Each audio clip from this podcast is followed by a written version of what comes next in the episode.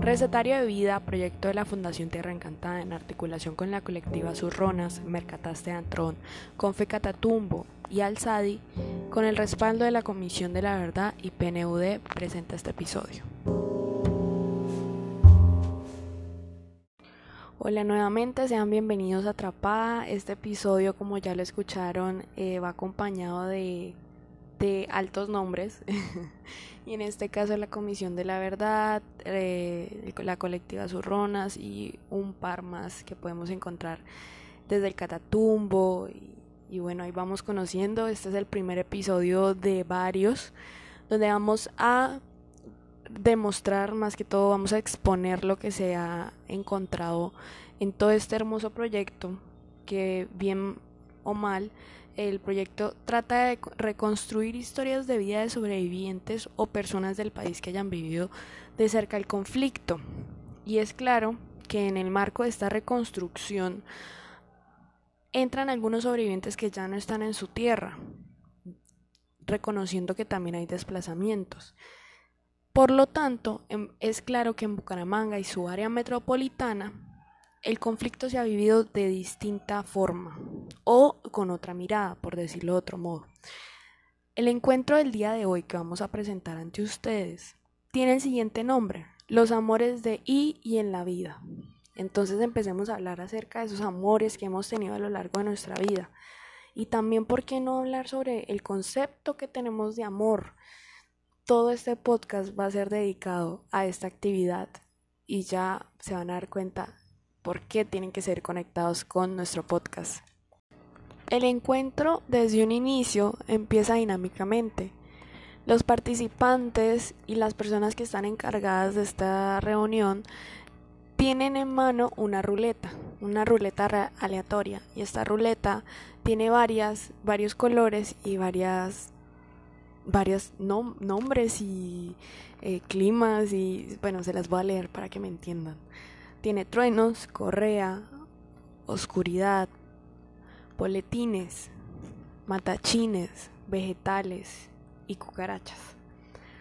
La primera selección de esta ruleta fue truenos y quiero compartirles algo que me quedó de esta reunión porque me pareció sorprendente.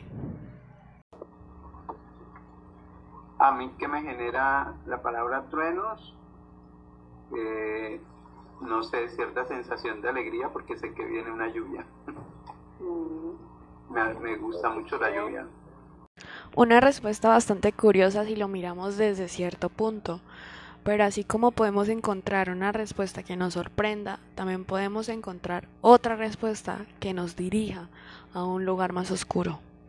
Eh, que bueno, eh, que me genera, bueno, me genera ingenuidad de sí mismo, o sea, de mí mismo, que, o sea, estoy haciendo algo incorrecto y, y lo puedo corregir pero no me gusta que me corrija. Eso me genera como amicia, o sea, miedo a sí mismo. Y ya. Claro. Bueno, es otro panorama que enfrentamos cuando estamos reaccionando a ciertas, ya sea objetos, emociones y demás cosas, que es lo que trata de hacer el proyecto para de ese modo reconstruir la memoria que tanto eh, pues ha sido sufragada en el conflicto.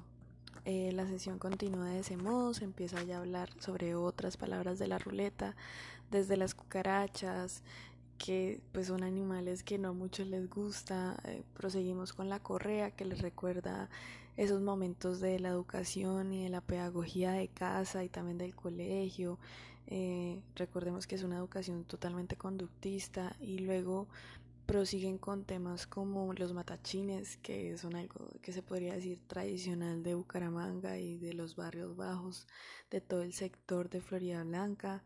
Entonces, la sesión continúa y se abre un panorama también donde los mismos participantes dialogan sobre la manera en la cual se está realizando el proyecto y es a través no de directamente preguntar sobre ese daño o sobre esos sucesos, sino que de poco a poco llegar a ese punto pero de una manera más sensible, más humana.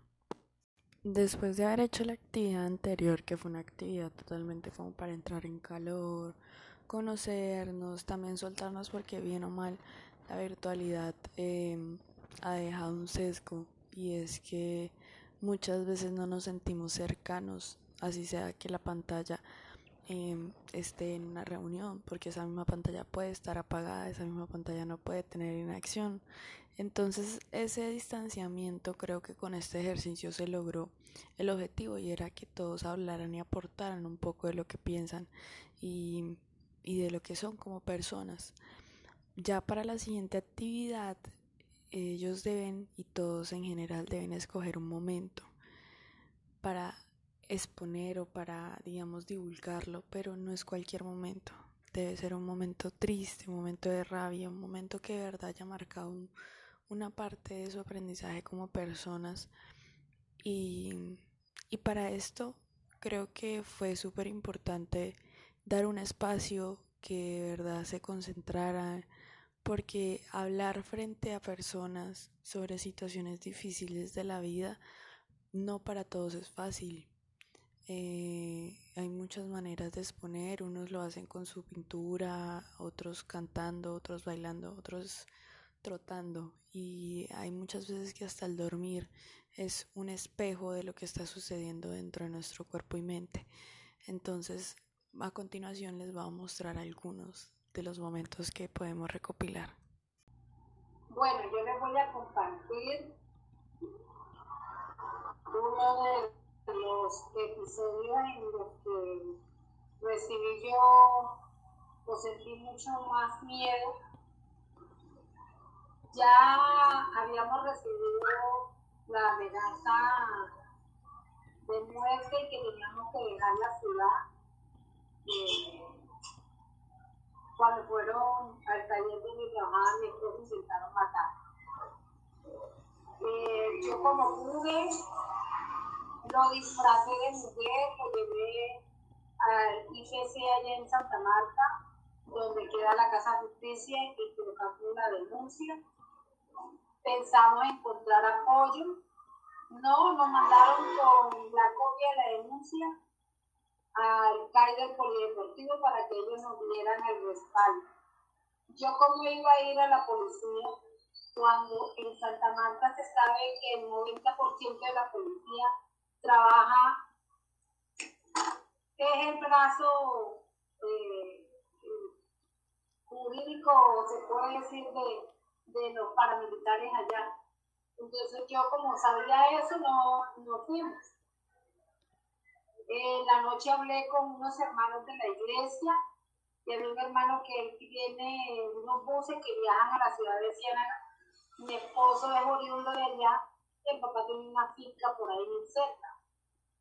Entonces lo que se me ocurrió fue llevarlo y esconderlo por el momento allá mientras yo hacía investigaciones y miraba porque nosotros no sabíamos por qué venía todo ese proceso de amenaza y que nos fuéramos, de, de verdad nosotros no teníamos nada que ver con esas personas.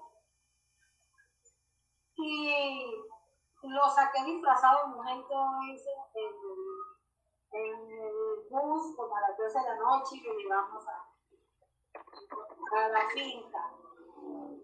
Yo regresé y actuaba normal, pero con ese temor en todo el cuerpo, ese miedo, esa zozobra, porque no sabía a qué hora me podían buscar a mí, ok, yo empecé a hacer las investigaciones.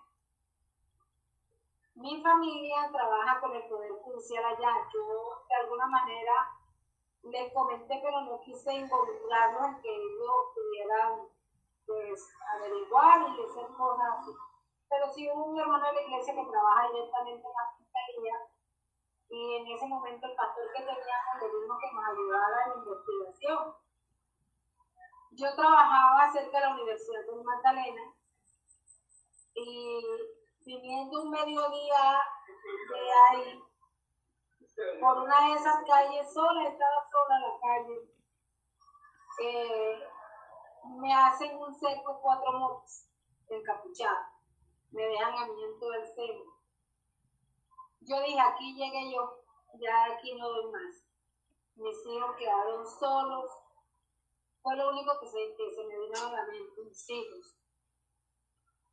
Y me acordé que yo tengo un Dios grande y poderoso y le dije, bueno, Señor, si es tu voluntad, que sea lo más rápido posible y que yo no sienta nada.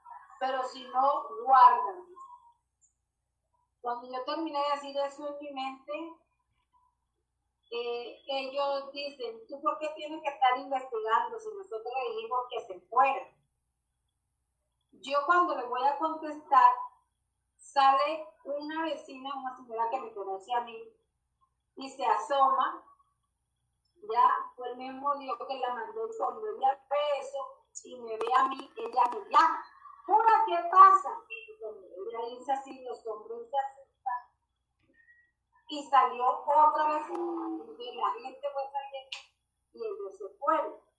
Entonces, en ese momento entendí que no era la voluntad de Dios de que a mí me mataran, pero sí que yo me fuera. Entonces, sí eh, tomé la decisión, no esperé más, eh, recogí mis hijos, eh, me puse en contacto con mi esposo y con el pastor con el que yo trabajaba. Él estaba viviendo acá en Girón. los hijos le habían contado el proceso y yo le conté lo que me acababa de suceder y todo. Y él me dijo, véngase para acá. Yo le dije, pero ¿cómo? Si yo no tengo plata, no tengo nada. Él me costó casa, me compró todo. Y me vine con mis hijos para acá, para Gijón. Con un dolor grande en mi alma y en mi corazón, de dejar mi tierra, dejar mi familia, porque mi familia no sabía que yo me venía. Llegamos aquí, mi esposo estaba en un estado de nervio terrible, duró casi un mes cuando llegamos aquí, encerrado en la habitación en donde estábamos, en la casa del pastor, que solamente salía a hacer sus necesidades, él comía y todo en el cuarto porque decía que lo mataban, o sea, fue un, mucho duro, pero Dios fue tan lindo que esa familia nos apoyó en todo, en todos los aspectos, en la manera espiritual, económica, emocional, en todo. Me dio la fortaleza para yo salir adelante y luchar. Y empecé a hacer el proceso para, para adaptarme. Pero hasta el día de hoy, 14 años que tengo, mis hijos en el 2009 hicieron el intento de regresar a la ciudad. Lamentablemente me tocó venirse nuevamente a mis hijos, no duraron tres días ya porque me los iban a matar.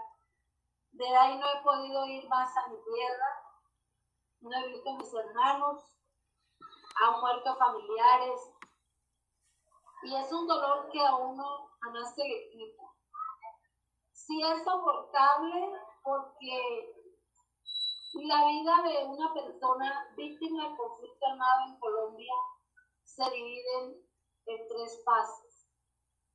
La fase en donde tú estás con tu vida normal, la fase en que sucede el hecho y la fase después del hecho. Y son tres partes de tu vida que tú tienes que de alguna manera engranarla reconstruirla y seguir adelante.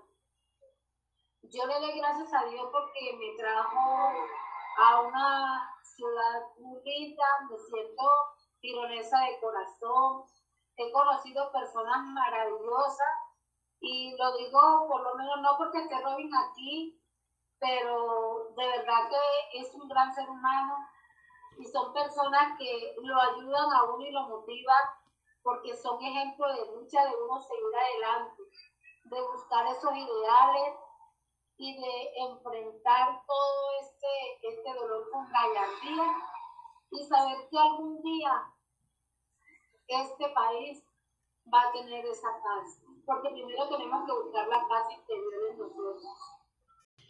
Bueno, es un testimonio muy fuerte, em, pero no es el único, hay muchísimos más de este modo, hasta con, un alto, con alto nivel de complejidad. el proyecto y toda la base del proyecto y de la sesión va circulando a que también tiene que haber un cierre de estas historias que mm, frente a todo mal también tiene que haber una paz y ella misma lo, lo, aclama, que tiene que haber una paz en Colombia, pero primero tiene que haber una paz interna. Y obviamente esa paz ni se va a encontrar ni con dinero, ni con una casa nueva, ni con nada, es algo más espiritual y creo que ahí es donde redunda que ella también habla del apoyo que tuvo de sus vecinas en ese momento que la salvaron prácticamente.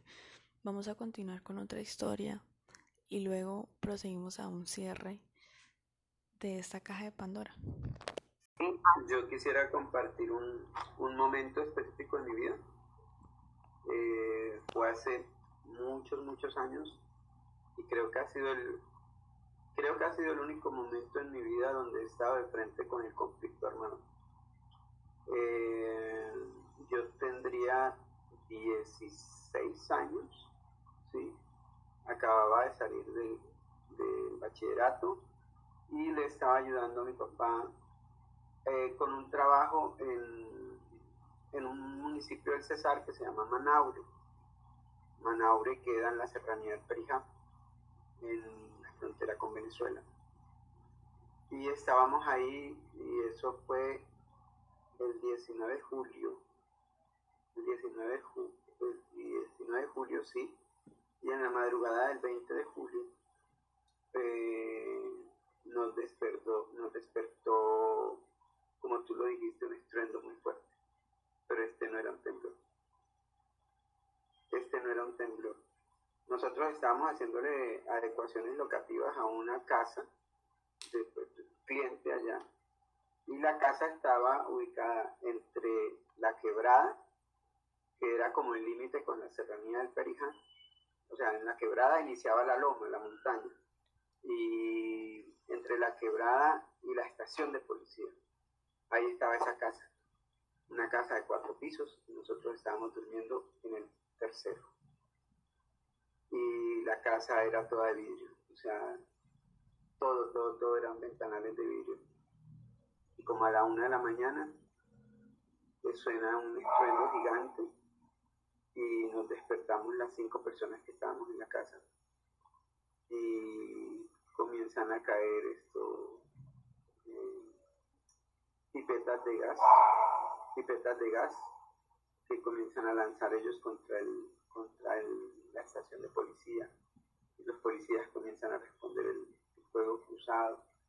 Y comenzamos a ver cómo pasaban las ráfagas de, de fusil de una estrelladora por nos fuimos arrastrando por el suelo hasta llegar llegar a la escalera y nos quedamos ahí y fueron como, yo creo que fueron como tres horas, pero eso pareció eterno, o sea, eso parecía que no se acababa. Había momentos en que había un silencio increíble y de repente una ráfaga sonaba y, y se oían los gritos de la policía y se oía cómo gritaban que ya habían matado a uno, que ya habían matado a otro, y se oían los gritos de la guerrilla. Eh, y, y todo se volvió más caótico cuando a la policía se le acabó la munición y comenzó a cantar el himno nacional. La guerrilla se volvió como loca. Y y eso parecían fuegos pirotécnicos. Y nosotros mirábamos por, unos huequitos que tenía, que tenía el espacio de la escalera, que era el único espacio que tenía muros. Y fue, fue terrible. Yo lo que recuerdo de esa noche es que mi papá me abrazó, las colchonetas las tiramos al descanso de la escalera y todos, todos estábamos abrazados ahí en la escalera hasta que salió el sol y ya se había ido la guerrilla y salimos junto con todo el pueblo a ver qué había pasado y, y habían matado como a cuatro policías y la estación de policía quedó destruida. Ese, ese fue el 20 de julio, ya era 20 de julio. Ese día nos devolvimos a Valledupar. Eh, y pasó un mes para que volviéramos a pisar ese, eh, esa obra, porque realmente todos quedamos así como marcados por el, por el episodio. Y, y bueno, dicen que el cerebro olvida lo que no quiere recordar. Y fue algo así como que, en este momento que lo estoy relatando, como que vuelvo a sentir esa sensación que tuve en esa época. Uno opta por hacerlo un hecho aislado de tu vida. O sea, eso, no pasó. Eso realmente no pasó y, el cerebro lo, lo, mete en una carpeta de la encripta. Eh, sí, ese fue un momento bastante, bastante de, mucho, de mucho temor porque yo sentí que, que en ese momento íbamos a morir. Para finalizar se plantea una última actividad y esta última actividad requiere la creación de un muñeco. Aunque parece algo sencillo, todo lo que conforma esa creación del muñeco tiene su complejidad. ¿Por qué? Porque ese muñeco, en ese muñeco más que todo van a enfocar todo el odio, toda la represión, todo el dolor, toda la pena, todo el olvido, que estar bajo, digamos, todo este ambiente y toda la realidad colombiana le afectó su vida. Hay más historias donde se encuentran frente a la realidad de ser refugiados, de perder todo de un día para el otro y por una causa que ni siquiera ellos entienden. Entonces esta creación de este muñeco lo que va a hacer es que a partir de esto se libere, se libere esta energía, se liberen esos recuerdos, se libere porque para muchos sucedió hace 14, 10, 20 años pero siempre es algo que los marca de ahí en adelante. O sea, no hay un, un antes y siempre, o sea, e, es algo complejo de hablar porque creo que después de eso, mm, como que todo parece pequeño e inexistente y cualquier ganancia puede ser un gran paso, una gran escala y de eso se trata. Y con este muñeco creo que es la representación perfecta de lo que van a lograr. Entonces estén pendientes. La actividad del muñeco está basada en un cuento que se llama Ramón Preguntón. ¿De qué se trata la creación de este muñeco y por qué llega en un encuentro de estos una creación de un muñeco? Y es porque finalmente en este muñeco se le va a determinar el quitapesares. Ese muñeco va a convertir todo lo que tenemos los males, odio, rencor, temor, miedo, angustia, todo, todo lo va a recibir y se nos va a quitar a nosotros, de nuestro cuerpo y de nuestra mente. Y esa es la intención de este muñeco. Durante unos minutos eh, empiezan a crear su propia visión de ese quita pesar. Y así es como continúa la sesión. La sesión termina y cada persona crea su propio quita pesar. Hay unos de color rosa, hay otros de color morado, hay unos circulares, hay otros ovalados, hay unos triangulares y hay otros que parecen solo un palito. Pero lo importante es que cada muñeco lo tiene cada persona y esa persona ya no tendrá pesares.